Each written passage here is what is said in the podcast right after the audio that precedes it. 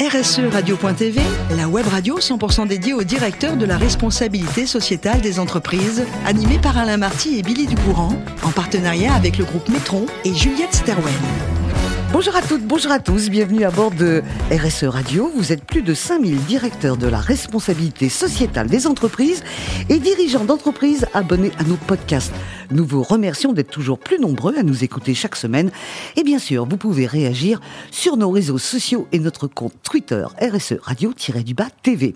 À mes côtés pour co-animer cette émission, Tanguy de Tros. Bonjour Tanguy. Bonjour Billy. Merci d'être avec nous. Vous êtes directeur adjoint de Metron qui nous reçoit dans ses locaux et à vos côtés, j'ai la joie d'accueillir Marc Sabatier. Bonjour Marc. Bonjour Billy. Fondateur et CEO de Juliette Sterwen.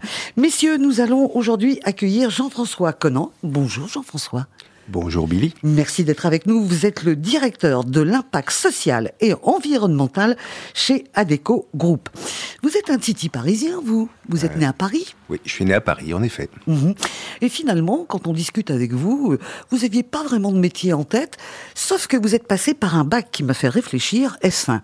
Et comme on a oublié ce F1, je me suis dit, est-ce qu'il a fait un bac Ayrton Senna?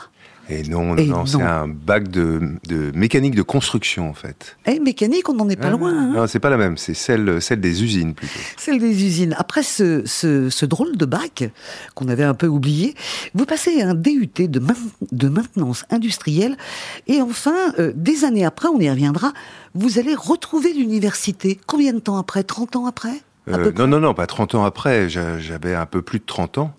Euh, pour euh, en effet passer euh, ce qu'on appelle un master aujourd'hui, un DESS à l'époque d'administration et gestion de l'emploi. Voilà, vous avez fait ça à l'université Paris 1, Panthéon-Sorbonne. Alors, votre premier job, après ce premier grand diplôme, ben vous êtes prof de dessin. Parce qu'il y a un moment où, quand on ne trouve pas le job de ses rêves, faut, faut quand même avoir un peu de quoi manger à la fin du mois. Oui, tout à fait. Oh, J'en ai fait d'autres avant pour euh, pour euh, Oui. projet. Hein. J'ai été euh, tourneur, fraiseur, ajusteur, facteur. Euh, voilà, des, quel- quelques métiers. Mais celui-là, c'était pas pas vraiment un métier de non choix. C'était euh, enseigner, ça, me- ça me tentait bien. Voilà. Donc le dessin industriel, c'était un, un sauter au milieu de la piscine. Et la technologie également, c'est bien ça? Oui, c'est bien ça. C'est pendant deux ans, c'était dans ce qu'on appelait les LEP. Euh, et vous êtes formateur aussi de métiers techniques en milieu associatif, avec des jeunes et des moins jeunes, des adultes, mais qui sont en difficulté. Est-ce que c'est de là que vous vient cette fibre sociale qu'on va retrouver, non déjà dans votre métier, mais qu'on retrouvera aussi dans ce que vous faites en dehors du boulot? Oh, Je ne sais pas si c'est l'origine, mais ça fait partie de ma construction personnelle, oui, euh, forcément. Le, le dessin industriel, euh, c'est, j'avais eu à l'époque 8 classes, euh, 250 élèves, ça vous confronte, comme premier vrai job, ça vous confronte un peu à la vie. hein. Vous aviez un peu l'âge de vos élèves? C'est ça, voilà, C'est sympa ça. complètement. Euh, donc ça, demande, euh, voilà, ça demande un, un certain, euh, un certain engagement pour euh, être à la bonne place et pas et pas se, se grimer. Et puis derrière, la formation de jeunes ou d'adultes en grande difficulté, là aussi, vous rencontrez des situations individuelles qui vous font regarder le monde un peu différemment. Mhm. Qu'est-ce qui s'est- passé pour qu'un jour vous, dise- euh, vous dites euh, j'arrête, tiens, je vais partir voyager? Euh, des, des événements personnels. J'ai perdu Mhm. quelqu'un de cher et qui m'a, qui m'a, voilà, qui, qui, qui, qui est décédé, et donc euh, qui m'a fait me dire que j'avais aussi à découvrir le monde autrement, euh, qui vous bouscule un tout petit peu. Quand vous revenez de, de ce voyage, euh, c'est chez Adeco que vous posez vos valises C'était un, c'était un tour du monde, enfin un tour du monde. C'était une partie du monde en Amérique du Sud. Mhm. Et je reviens, euh, je reviens parce que parce que j'ai plus de sous en fait. Et Il faut bien que là, à ce moment-là, que je travaille et il y avait de la lumière chez Adeco, donc j'ai poussé poussé la porte et, et j'ai été recruté. Alors, vous poussez la porte de- d'un petit bureau euh, qui est du côté de d'Enfer Rochereau, qui vivote, qui n'est pas le meilleur bureau d'Adeco. Et puis finalement, bah, ça a bien marché. Ah oui. Ah oui, en deux ans, euh, cette petite agence euh, où il y avait quelques intérimaires au planning, comme on dit euh, dans, dans, le- métier. Il y avait trois, quatre, cinq personnes qui travaillaient tous les jours en intérim. Quand je suis parti de deux ans après, il y avait 80 euh, personnes qui travaillaient, majorita- ma- majoritairement des femmes d'ailleurs, parce qu'on avait développé une activité couture. Ah, très bien. À quel moment, Adeco, euh, vous avez senti qu'il y avait une possibilité d'aller euh, du côté de la RSE, comme on dit? En fait, peut-être, peut-être avant même d'être embauché. La, je, cite assez souvent cette, euh, cette anecdote parce qu'elle est, je pense qu'elle est déterminante. Dans l'entretien collectif que j'ai eu à l'époque pour prendre ce job de responsable de recrutement dans une agence, il y a la personne qui, allait être mon patron qui a dit un truc super important pour moi, toujours aujourd'hui, qui, était de dire vous allez donner de l'emploi. Et donner de l'emploi, c'est un pouvoir. Faites attention à l'abus de pouvoir. Et j'avais trouvé ça intéressant. Je venais du social, euh, de la formation, et je trouvais que exercer ce job euh, en essayant de maîtriser, maîtriser ce pouvoir, euh, dans le bon sens du terme, était intéressant. En tous les cas, c'est une belle réussite. 35 ans déjà chez Adeco. On va commencer avec les questions de, de, nos camarades, et c'est Marc qui tire le premier. Déjà, félicitations pour votre, votre engagement, aussi bien dans votre fonction chez Adeco qu'en dehors chez euh, Extramuros compris que vous aviez ces activités-là également. bien renseigné. N'est-ce pas? Euh, Pour un groupe comme, euh, comme ADECO, euh, il va de soi que le sujet de la RSE, c'est pas mal le S, social, sociétal. Je vous confirme. Sans, sans, exclure le volet environnemental, évidemment, mais du coup, il y a une question que je me posais là-dessus. Vous avez des effectifs permanents euh, chez ADECO, dans le groupe ADECO, et puis vous avez toutes les personnes dites intérimaires, même si je limite pas les activités d'ADECO euh, à l'intérim, qui doivent être évidemment beaucoup plus nombreuses que les personnes permanentes. Dix fois plus dix fois plus, et, pour lesquelles, même si euh, euh, elles sont confiées à, des entreprises euh, clientes, vous avez évidemment une responsabilité directe sur leur bien-être, leurs conditions de travail, leurs évolutions, leurs perspectives, etc. Du coup, comment est-ce que vous faites pour gérer le risque que ces personnes qui sont immergées dans des contextes, des cultures, de des managements d'entreprises très différentes, se retrouvent dans des situations RH humaines finalement très éloignées des valeurs que prône ADECO Super question. Euh, un peu longue. Mais... Et, oui, parce que le sujet, euh, oui, il, en effet, il faut comprendre que euh, tous les jours, 120 000 personnes vont travailler dans des entreprises clientes d'ADECO. ils sont intérimaires, ils sont pour certains en CDI intérimaire, pour d'autres en intérim classique, certains sont de passage, d'autres sont là assez longtemps. C'est un flux de 500 000 personnes différentes tous les ans. Donc c'est un très très gros volume de personnes. Et en effet, vous avez raison. Euh, si on, la, première des responsabilités qu'on a, c'est de faire en sorte qu'ils soient considérés comme des vrais salariés. Donc avec euh, les mêmes devoirs, mais les mêmes droits et la même protection quand on parle de santé au travail, par exemple. Euh, et en fait, la, RSE chez Adeco, elle est née plutôt du côté des intérimaires. Mmh en se posant la question de comment on exerce ce métier-là. Vous voyez, euh, on revient à cette histoire de pouvoir et d'abus de pouvoir. Est-ce que euh, je vais être euh, acteur de la lutte contre les discriminations ou est-ce que je vais être complice de discrimination avec des clients qui seraient pas dans, dans, le bon sens du, mmh. du sujet. Est-ce que je vais, être, je vais fermer les yeux si euh, euh, j'apprends que mon intérimaire est en situation de danger physique parce qu'on lui a pas donné les bons matériels, on l'a pas mis dans les bonnes conditions de travail, parce qu'il vient en urgence, il vient en remplacement euh, Ou est-ce que je vais défendre, défendre sa situation, voire lui l'inviter à faire valoir son droit de retrait? Et puis, euh, est-ce que je suis prédateur sur le marché du travail? Euh, et après tout, euh, bah, j'ai la responsabilité de la mission d'intérim ou est-ce que je me pose la question de l'après?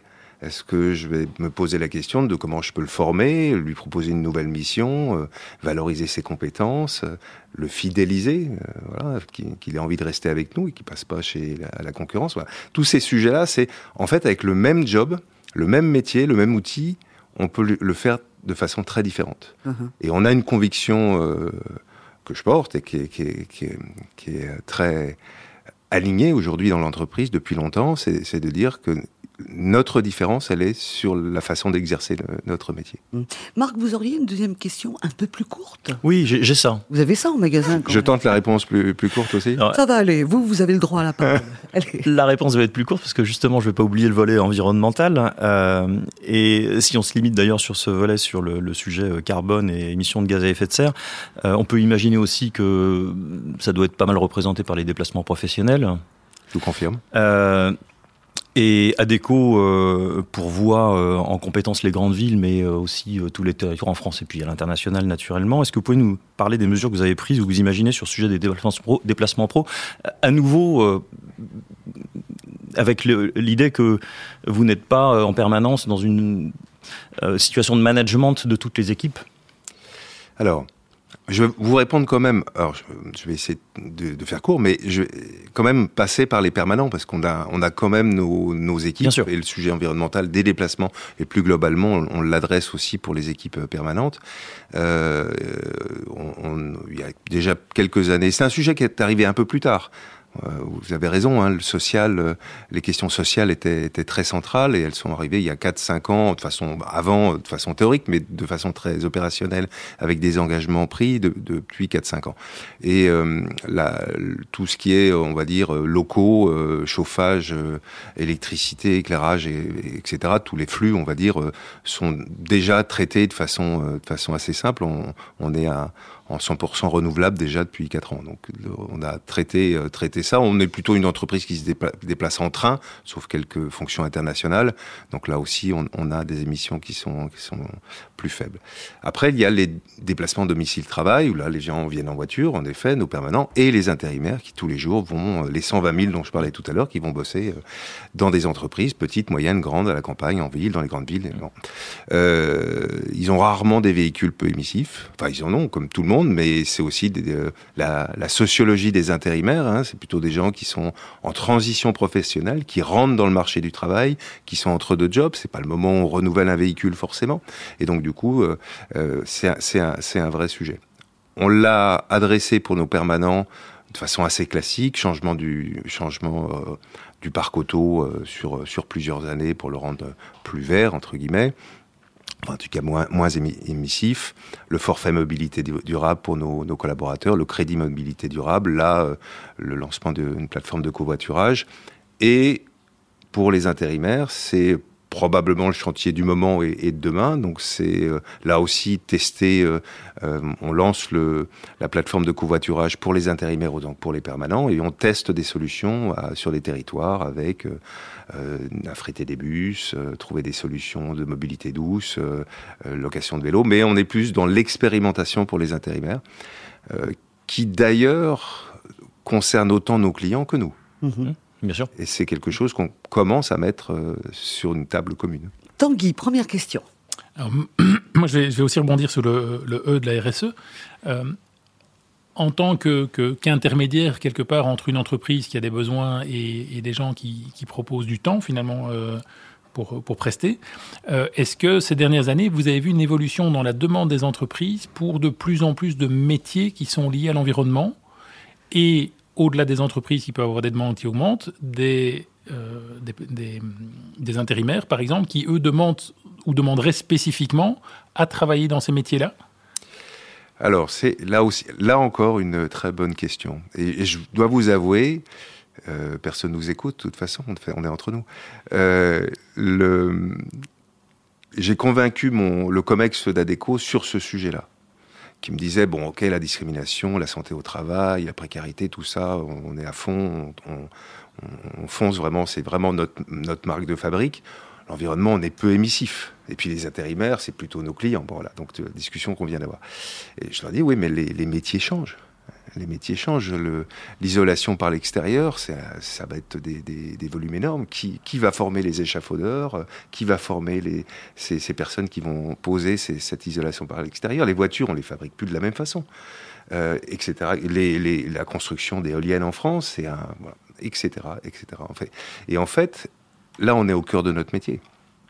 L'accompagnement des entreprises dans leur transformation, leur transformation technique, leur transformation euh, en compétences. Et, donc, du coup, oui. Alors, euh, et donc, pour répondre à votre question plus précisément, nous travaillons aujourd'hui euh, avec des partenaires sur les filières, la filière hydrogène. nous avons des demandes d'intérimaires qui nous demandent à être formés sur ces nouvelles techniques du bâtiment, par exemple. et puis, on est en, en, quelque part, on suit au, fil du temps l'évolution des entreprises. Donc les grandes transformations, par exemple, de l'industrie du secteur automobile, en fait, on y est confronté tous les jours. Et les changements du geste professionnel pour passer euh, du montage d'une entreprise euh, mécanique thermique à euh, l'assemblage d'une voiture, d'une voiture hybride ou électrique, c'est pas le même métier, c'est pas les mêmes gestes. Et, je je vous parle pas des métiers de la logistique qui sont aussi en train d'évoluer énormément. Voilà. Donc on a, on a, en fait euh, ce, ce cette responsabilité, mais c'est presque, c'est presque, en fait, c'est notre métier d'accompagner les transitions des entreprises mhm. et en particulier les transitions écologiques. Alors, mon métier, moi, c'est de regarder l'horloge. Tanguy, une question courte. Jean-François, une réponse courte. Je vais essayer. Pour une fois qu'on est entre nous. Euh, question courte. Euh, dans ce, dans ce, et je reste, je rebondis sur la question précédente.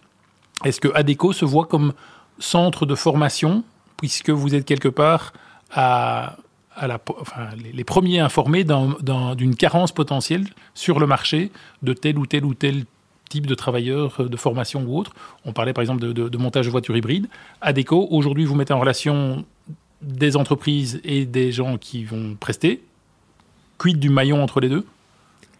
Oui, ça va? Non, c'est un peu, c'est un peu plus long, c'est un peu court.